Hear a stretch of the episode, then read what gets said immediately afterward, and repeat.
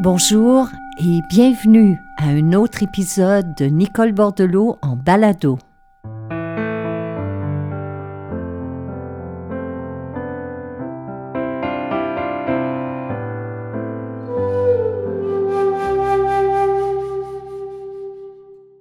Je dois vous avouer que personnellement, bien que je sois de nature plutôt résiliente, lorsque je vis un je ne sais quoi qui me pèse, une sourde anxiété qui n'a aucune raison d'être ou un passage à vide.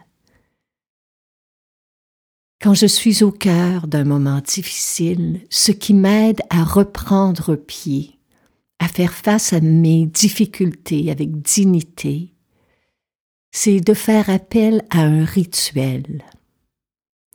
À mes yeux, un rituel est une lueur dans l'obscurité.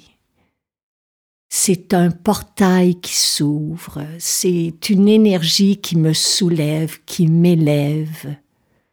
Que ce soit la simple récitation d'une prière, la lecture d'un texte sacré, une méditation silencieuse, le brûlement d'un encens, c'est une offrande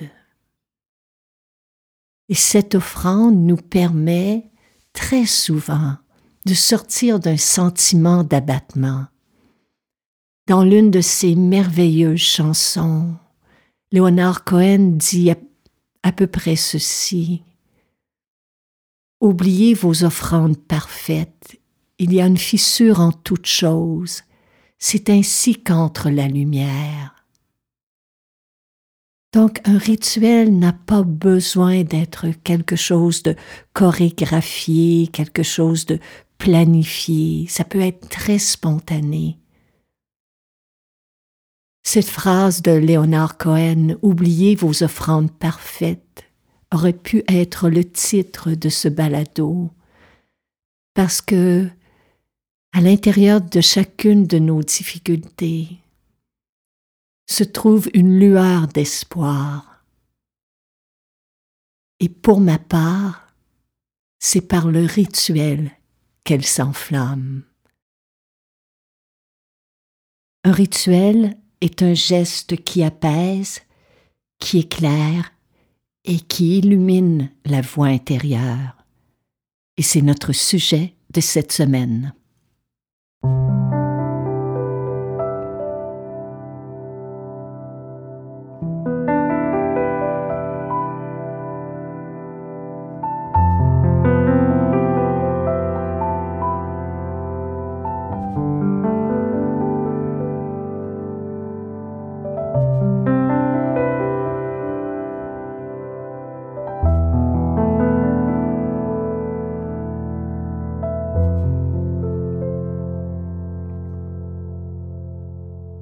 Alors, qu'est-ce qu'un rituel? Eh bien, lorsqu'on consulte le dictionnaire, les termes rite et rituel, qui peuvent être considérés comme synonymes dans l'usage qu'on en fait, viennent du latin ritus, signifiant ordre prescrit, ou si vous préférez, répétable ou répétitif.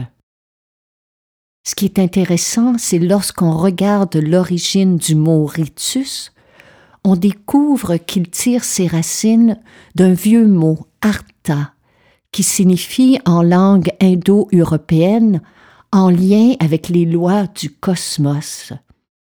Et c'est là qu'on réalise qu'un rituel est un trait d'union avec quelque chose de plus grand que soi, en fait quelque chose de sacré. C'est pour cela que les rituels ont traversé les temps avec tant d'insistance, parce qu'il y a à l'intérieur d'un rite ou d'un rituel un enrichissement insoupçonné, qui est celui de faire d'un geste ordinaire une offrande. Un rituel, c'est un lien qui se tisse entre soi et l'invisible, mais c'est aussi un geste très simple, mais qui découle d'une noble intention.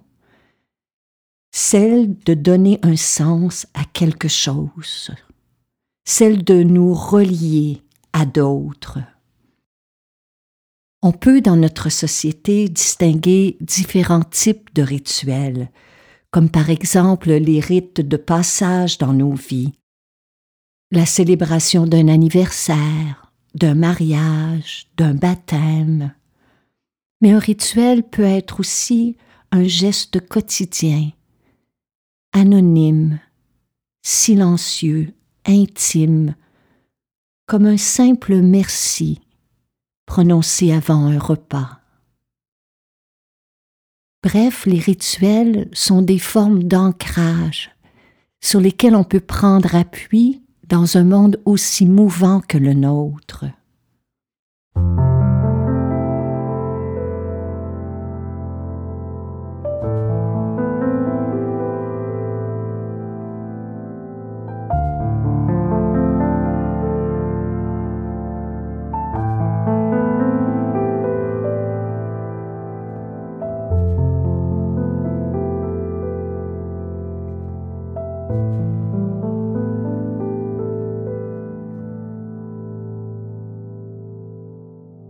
Pour moi, un rituel, c'est un instant de beauté, de vérité, de poésie qui s'infiltre dans notre quotidien. C'est la richesse d'un geste sans éclat, mais qui brille de toute la lumière du monde. C'est l'essentiel d'un petit rien, rendu intouchable par le sacré du temps. C'est une manière d'être qui vise à faire rejaillir l'essentiel, mais aussi à redécouvrir la beauté dans le banal, l'ordinaire, tout comme dans l'exceptionnel de chaque chose. En fait, pour moi, le rituel, c'est le sommet de l'attention. Cela, je l'ai compris un jour où un ami m'a invité à participer à la cérémonie du thé.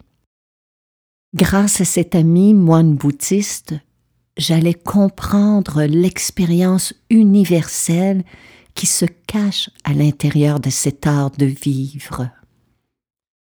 Il y a des millénaires, la cérémonie du thé était pratiquée dans les monastères pour garder les moines éveillés durant la méditation.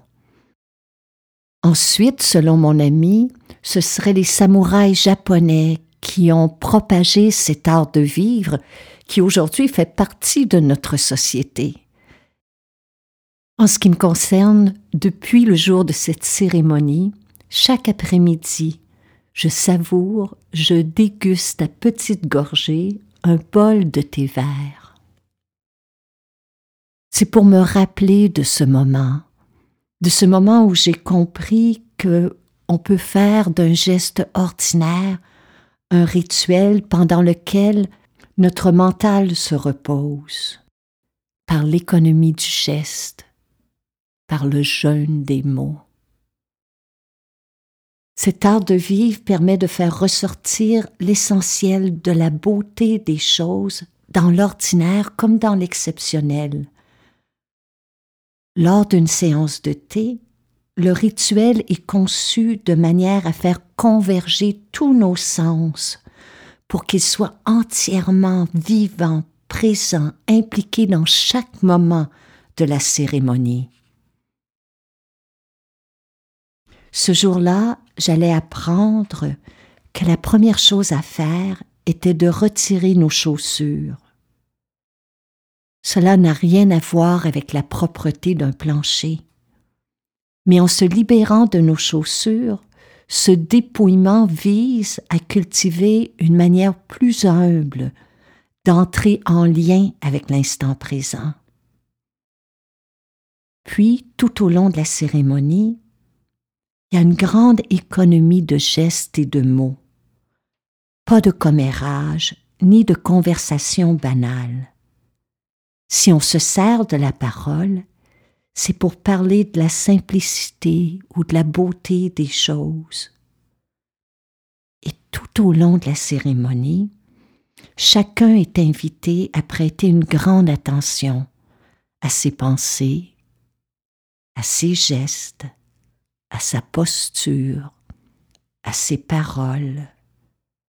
C'est pour cela que je dis que c'est un instant de poésie et que ça infiltre de la beauté au cœur de notre vie. Comme me l'a enseigné mon bel ami, lors d'un rituel, il y a une grande économie de gestes et de mots. Et c'est pour cela que pour entrer dans un rituel, il faut se débarrasser de nos attentes, de nos préférences. Il faut se libérer de nos prétentions et même de nos prétentions spirituelles. Il faut abandonner derrière soi la personnalité de surface et entrer en rituel en étant simplement soi.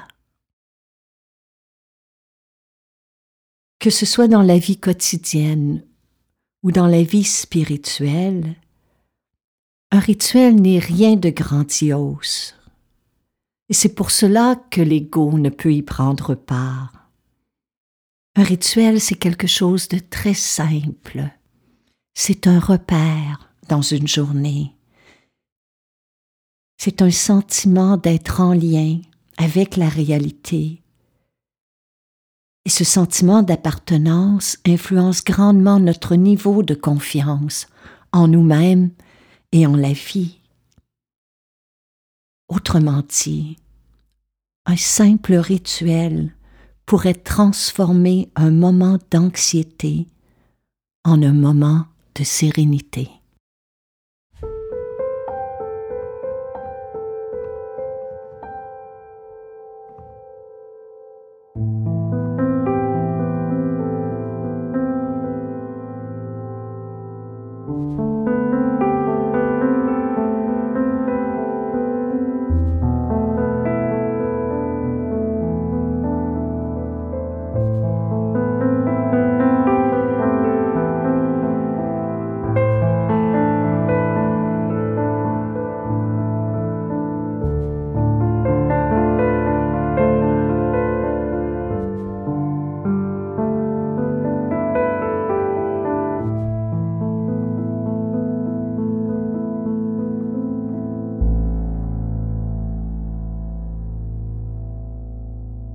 Comment créer un rituel? Eh bien d'abord on aura compris qu'un rituel n'est pas une simple routine, une habitude, un conditionnement, un geste qui est répété. En fait, c'est une action très simple, un état d'être, mais qui revêt pour soi un caractère sacré sacré pas dans le sens de religieux, sacré dans le sens qu'on s'y engage corps, cœur et esprit. Alors que nos vies présentement sont traversées d'automatismes, de limites, de listes de choses à faire, un rituel nous permet de sortir du temps pour renouer avec soi-même. Un rituel, ça peut être la simplicité, la richesse d'une fleur, d'un caillou qui est déposé sur euh, une table. Ça peut être euh, une bougie qui s'allume, un encens qui fume.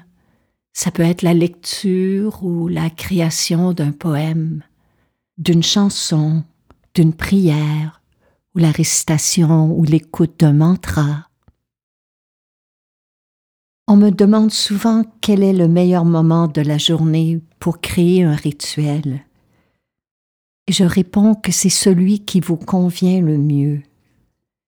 Certaines personnes préfèrent le matin, dès le réveil, d'autres en fin de journée, d'autres en soirée. C'est donc un temps qui est déterminé et si possible dans un endroit, de la maison, qui est paisible, un petit espace que l'on considère comme sacré. Et si cela peut vous aider à vous concentrer, vous pouvez tamiser les lumières, allumer une bougie, faire brûler de l'encens, prendre quelques secondes en méditation pour être davantage connecté à vos sens. Puis, selon votre personnalité, choisissez un rituel qui répond à vos besoins. Cela dit, que ce soit le matin ou le soir, faites de votre rituel une pratique quotidienne. Ne cherchez pas mille et une excuses. En fait, ce n'est pas une perte de temps. Au contraire, si vous débutez dans la pratique des rituels, vous allez réaliser à quel point ces moments vous aident à persévérer dans d'autres instants plus difficiles de votre vie. Que ce soit la marche contemplative en nature, que ce soit la récitation d'un mantra, que ce soit l'énoncé d'une prière, que ce soit un moment de méditation silencieuse ou de contemplation, chacun de nous emprunte le chemin qui mène au silence et à la paix intérieure par le geste rituel qui lui sied le mieux. En fait, c'est un engagement personnel dans une expérience qui est universelle.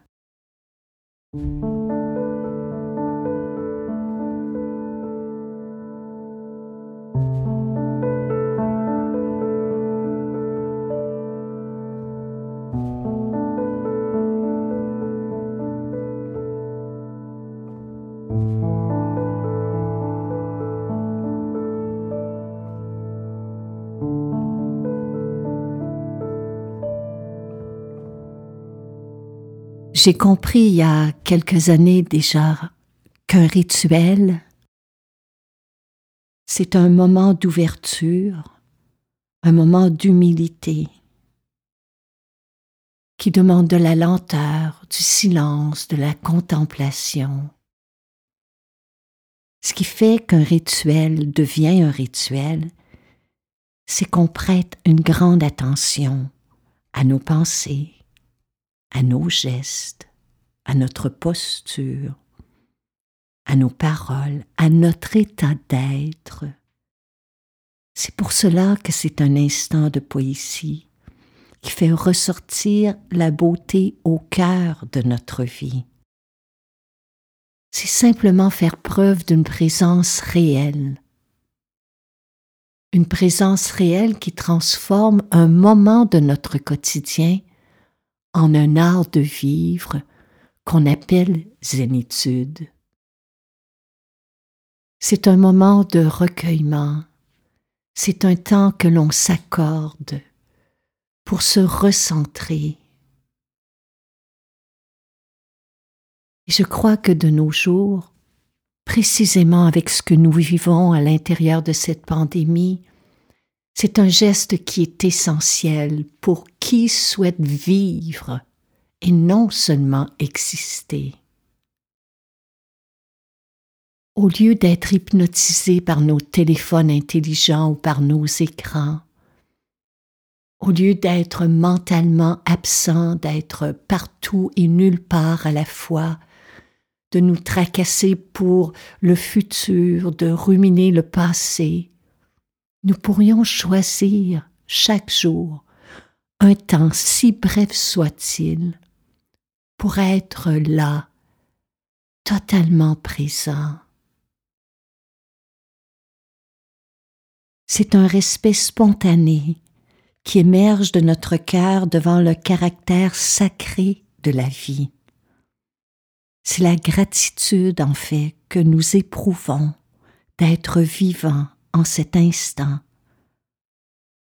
C'est une compréhension profonde qu'il y a une source invisible, transcendante et infiniment bienfaisante à laquelle nous pouvons nous ressourcer, à laquelle nous pouvons nous relier. Et en terminant, mes chers amis, j'aimerais vous lire les mots du grand poète Hafiz qui, pour moi, illustrent tellement bien ce que l'on trouve au cœur d'un rituel. J'aimerais vous montrer, quand vous êtes seul ou dans l'obscurité, l'étonnante lumière de votre être.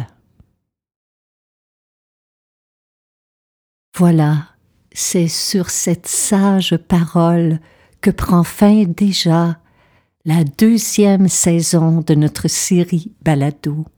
Merci de votre fidélité. Nous prenons un temps de ressourcement, un temps de repos, pendant lequel nous vous invitons à réécouter, à revisiter les épisodes précédents. Nous serons de retour bientôt. D'ici là, prenez soin de vous. Que la vie vous soit douce. Namaste.